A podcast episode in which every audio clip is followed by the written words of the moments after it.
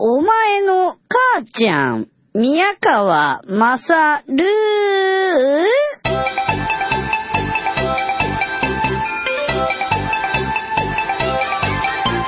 お前の母ちゃん宮川勝。です新聞見たらすごいですね。えーっとオリンピック終わったんだけれどもアメリカアメリカンズトップファイナルチャント。うーん。USA ゴールドメダル35シルバーメダル39ブロンズメダル29トータル103ですって。100個いってるのアメリカだけですすげえ日本は？と思ったら123456番目16個9個12個37なんかね、これ見ると、下の方にあるみたいな感じしますよ。あんなに、ねえ、フィーバーしてたのに、フィーバー、フィーバー、フィーバー、フィーバーしてたのにね。お腹鳴ってる。牛乳飲んじゃったからね。うん、ここでオプショナルツアー行く前にお手洗い行かないとね。うーん。盛り上がってることは盛り上がってたみたいですね。アテネオリンピックをね。アメリカは普通に勝ってたっていうことなのか。あのさ、俺らがさ、俺らがっていうのはね、ジパングの人たちが16個の金メダルでもう大熱狂してたじゃないですか。毎日毎晩テレビに釘付けだったじゃないですか。チャンネルガチャガチャガチャガチャ変えて。たった16個であんなに狂気乱舞していた小さな島国の男たち、えー女たちがですよ。から、えーしてみると、でも、アメリカの場合は、100何個メダル取ってても、別に普通になんか普通のスポーツイベントがなんか淡々と行われてる、粛々と行われてるのをただ傍観していたとか、そんなレベルの話なんじゃないかなと思って、なんかちょっと、がっくりきたなっていう、それより共和党大会のデモどうやって阻止するかだよな、みたいなことを考えてるおまわりさんばっかだったり、ねえ、そんなことなんでしょ、きっと。辛いの。とはいえ一応今日の新聞では、えー何普通の一般のやつとあとライフって生活のやつスポーツってなってですね。それもう一個スポーツでアテネの特集のやつがあったんですよね。一応イレギュラーな形でスポーツがダブルになってるっていうことではあると思うんだけどうーんなんかそういう気がしてならないえー見てみて思ったのは面白いのはこの新聞なんですけど縦長なんですよねあのね、縦長なんですよ、新聞が。これ新聞、あの、電車の中ですごい見やすいんじゃないの？みんなこうすりゃいいのに。どうなんでしょう？ねいい感じですよ。なんかあの、請求書を送るときに縦にピッて折る、あの、印刷会社とかあるじゃないですか。そんな感じの、えー良さがありますよ、なんとなく。僕はですね、あの、まあ、一人で部屋に、ホテルに泊まっておるんですけれども、で、ランケーブル、無線 LAN とかも生きてんだけど、そう繋ぐとね、あの、1日1000円とかいうの取られるんですよ。まあいいよっつってピッてやると、で、これ多分ね、部屋のあれでカウントされてると思うんだよな。1日1000円って9.95ドルとかって書いてあったな。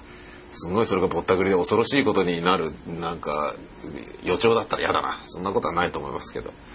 でまあ通じることになったから僕はあのー東京にいるあなんですかメール友達とかに携帯でメールを送ることもできればそこから返事を受けることもできるということに、まあ、なったわけなんですけれどもそんなことをやった後にダメだもう寝なきゃっつって寝ることにしてマッサージ呼んだんですね。でなんでもうそこまで我慢して起きてたのかっていうとやっぱり時差の関係なんですよ。日本を12時に出て日本を12時に出ていいですか皆さん。日本を12時に出て日本13時間乗ってるわけですよ。昼の12時に出て。で夜の夜中の1時半とかに JF ケネディ空港に着いてるわけですよ。ね、日本時間で言うと。だけど途中で日付変更線っつうのを変えて、日付変更線越した瞬間にいきなり暗くなりましたよ、外が。うん。気温マイナス43度とかっていうようなところに突入しましたよ、飛行機が。うん、びっくりしたんですけどね。日付線変更線超えると、まあじゃあ机じゃ、机じゃない、時計の、あの、時刻を直すかっつって直すじゃないですか。そうすると、だいたい13時間マイナだから、あのーね、え夜中、うんと、夕方ぐらいに、えーいきなり、あの、早朝になるわけですよ。夕方ぐらいにいきなり早朝になるんですよ。しかも、前の日のですよ。前の日の早朝になるんですよね。あのー昼に出てんのに、日曜日の昼に出たのに、着くのが日曜日の午前中なんですよ。一日得してる感じなんですよ。最後に一日損するんですけどね。うん。なんか得したじゃんって思うんだけど、最後は、あのー木曜日に出て、着くのが金曜日とかですんごいそこで時間がドカーンってなんか持ってかれちゃうんですけどね。これが結構なんかいいですよ。バックトゥザフューチャーみたいな感じで。うん。で、着いたら、こっちでは朝の11時なんですよ。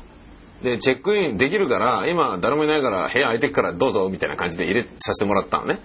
入れて中で荷物とか出してパンツ脱いだりとかしてるんだけど、黒人のメイドさんとかが、Oh, sorry! かなんか言って入ってきて、Oh, な、you can なんとかなんか言って、あの、ワイヤレスランのね、あの、変な、なんだ、これ置いといて、これあなたできるわよ、みたいな感じのね、何もやずに持ってきたりとかしてですね、え、わっちゃん、お尻、お尻出してる時とかにね、黒人の大女とかに入ってこられるとすごいびっくりしますよ。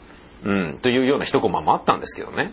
えーそんなこんなで、えー着いた状態が夜中の、えー12時ぐらいであるにもかかわらず、朝の11時なんですよ。で、そこに部屋まで送り届けてくれたルック JTB のね、担当の人がですね、あの、教えてくれたんですけども、ていうか俺が聞いたんですわ。どうすればいいの？っつって。大体こう、時差はみんなどうやってクリアにしてんの？っつったら、ああ、そうですね。やっぱ寝ないことですね。頑張って寝ないで起きててください。つって。夕方弱ったなっつって寝ちゃうと、それも偉いことになりますから。って言って、もう滞在期間中のアメリカでの生活が一個も面白くないですよっていうようなことを言われちゃった。具体的にどういうことかっていうと、夜に起きちゃうじゃないですか。夜に起きても怖いだけなんですって。ニューヨークは。何かをやろうと思っても、まして一人旅だと、どうなのって感じらしいんですよね。セントラルパークも昨日僕は一日中いたような感じだったんだけれども、夜は絶対行くなと言われましたし、ハーレムなんか絶対行っちゃいけないし、ねあのブロンクスの方も危ないよっていうそういうことらしいんですけど、まあ行かないですけどね。うん。でね、その、ルック JTB の担当の人にここへ送ってもらうときに途中で聞いたんですけど、ティップはどうしたらいいんですか？チップね。あ、ティップですか？うん、まあだ、要は、人が何かをしてくれたら払うと。何かの時に必ず払わなきゃいけないというわけではないというようなことを言っていました。具体的にどういうことかっていうと、えー、ファーストフードではいらない。ね。だけど、タクシーやレストランだといる。具体的に何かというと、自分がオーダーしたものを、えー、取ってくれ、え、なんだ？自分がオーダーし、自分が食べたいものをオーダーを聞いてくれた。それを厨房に通してくれた。そしてそれを、えー持ってきてくれたっていうことで自分のために人が何かを行動を起こしてくれた場合に発生するのがティップだということらしいんですよ。で、そのルク JTB の人は、あの、もちろん僕がこうやって宮川さんをお連れしてるのはティップの、あの、料金の中に入ってるから払う必要はないんですが、あの、アメリカの場合は、えーっと、それを含めて低賃金で抑えている場合が多いので、払ってあげないとダメですって言われましたね。へえ、なるほどね。わかります？自分のために何かをしてくれたのであれば、だルームサービスを呼んだとしたら、持ってきてくれた人に持ってきてくれた賃としてあげる。それがティップなんですって。俺知らなかったですよ、全然。どうしたらいいんだろうと思って、やたら1ドル札、なんかね、30枚、40枚ぐらい両替して持ってきてましたもん。どう？この用意周到なチキンぶり。ねえ。そしてですね、眠くなったからっつって僕はマッサージ呼んだんですよ。ルック JTB のあのツアーデスクがあるホテルですから、そこ行けば日本人が日本語で応対して教えてくれるんですよ、いろいろね。時間制限があるのがたまに傷なんだけどさ。行ったらですね、日本人による指圧マッサージ、肩こり、腰痛、足の疲れ、時差ボケ、ホテルのお部屋まで出張いたします。